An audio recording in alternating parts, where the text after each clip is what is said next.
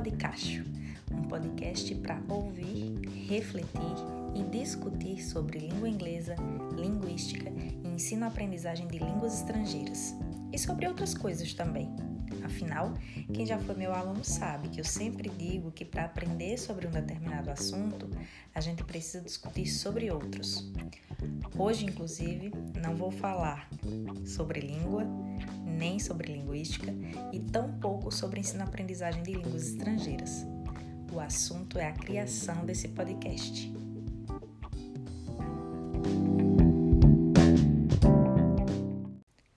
Ah, mas antes de entrar no assunto, eu quero comentar sobre a língua que vai ser utilizada nos episódios. Essa é uma questão que eu ainda estou em dúvida, porque apesar de lecionar para turmas de língua inglesa, e por isso espera-se que eu fale nessa língua, eu acredito que as informações que serão trazidas para cá podem ajudar alunos de outras habilitações, já que o podcast ficará público. Então, eu vou primeiro sentir, avaliar a recepção dos meus alunos e a gente vai reestruturando o que for necessário.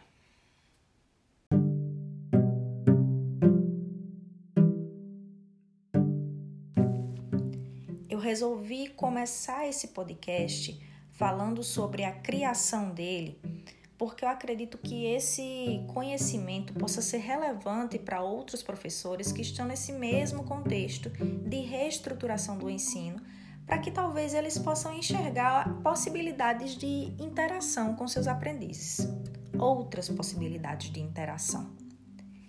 Nesse contexto de Covid-19, surgiu a necessidade de readaptação a uma nova rotina familiar e social de forma mais ampla, uma necessidade de repensar o ensino dentro desse contexto em especial o ensino universitário, num curso de licenciatura em letras com habilitação em língua e, literatura inglesa na Universidade Estadual da Paraíba, onde leciono desde 2011. Eu não enxergava muitas possibilidades interessantes e estava um pouco desmotivada para iniciar minhas atividades docentes. Meu plano até então era planejar e executar da melhor forma possível minhas aulas dentro do Google Classroom, revezando aulas síncronas com atividades assíncronas.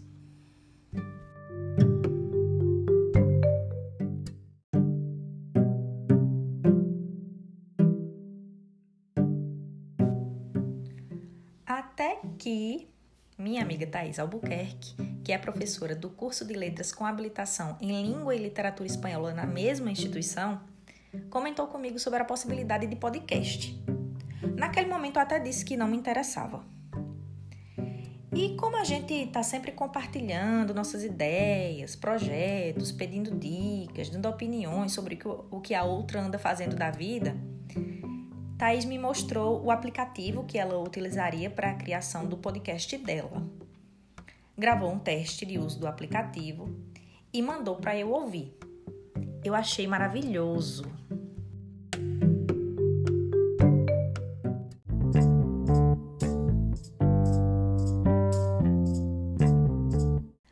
Aquela era uma forma de engajar meus alunos em momentos de aprendizado que pudessem ultrapassar o ensino remoto mais tradicional online. Se é que alguma coisa pode ser chamada de tradicional nesse contexto de pandemia, né?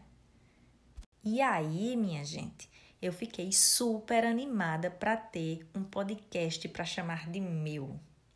O podcast já era um gênero que eu era bem familiarizada porque era o que eu ouvia naquele tempo distante que a gente podia sair de casa, sabe? No trajeto de casa para o trabalho e vice-versa.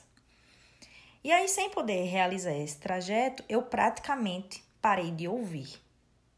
Aliás, eu espero que vocês não estejam ouvindo esse podcast em trajeto nenhum. Sou defensora e praticante do mantra se puder fique em casa, viu? Então não me decepcionem.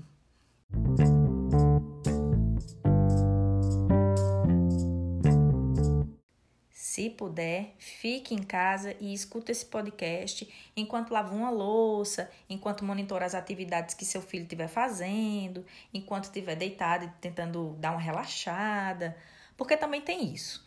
Esse podcast está sendo criado para que vocês tenham um momento de contato com a graduação de forma leve, bem-humorada, naqueles momentos que eu me soltar mais, mas sem perder o rumo das nossas discussões acadêmicas.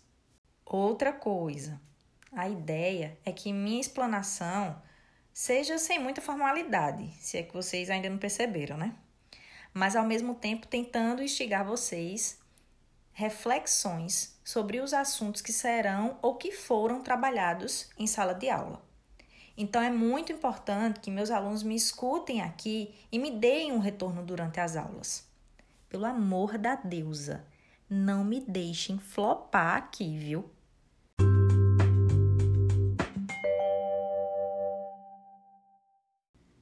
Um aspecto importante que eu preciso comentar é essa arte maravilhosa que foi feita por Paula Tabosa, uma designer pessoense que tem essa sensibilidade e habilidade para criar coisas lindíssimas.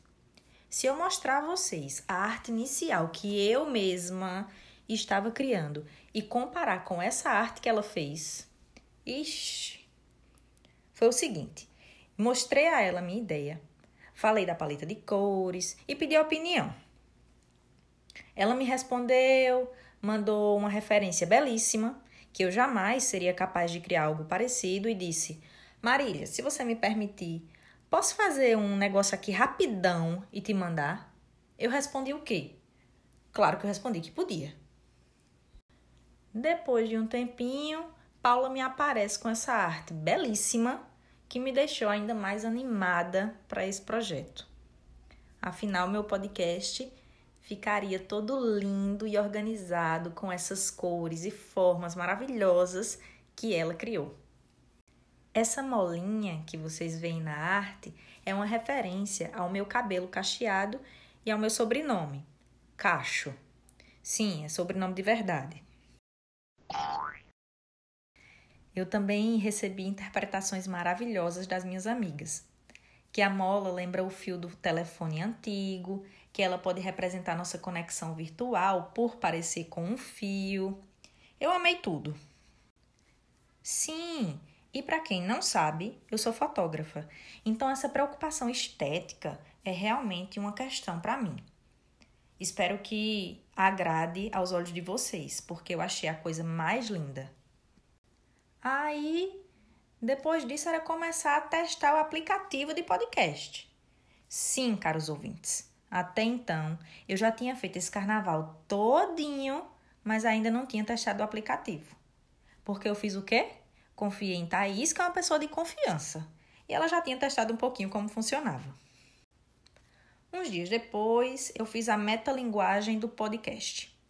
Entrei no aplicativo Anchor e gravei áudios em vários lugares da casa, com fone de ouvido, sem fone de ouvido, com barulho de construção, com barulho de criança, que provavelmente vocês vão ouvir, porque afinal de contas estamos todos em casa. E durante as gravações, eu mesma ia contando o que eu estava fazendo. Tudo isso para tentar entender como o áudio era captado e quais as possibilidades que eu teria. Fui testando também as ferramentas do aplicativo, corte de áudio, inserção de sons, tudo para gravar um podcast bem bonitinho. E parece que deu certo. Tamo aqui.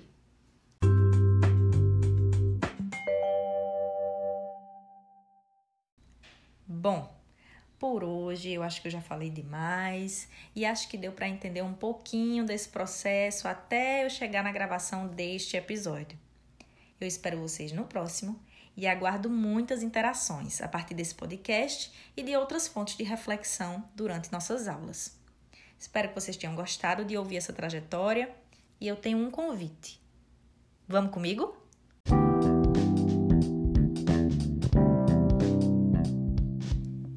Eu tô morrendo de saudade de dar aula presencialmente. Mas enquanto não dá, espero que a gente se encontre mais vezes por aqui.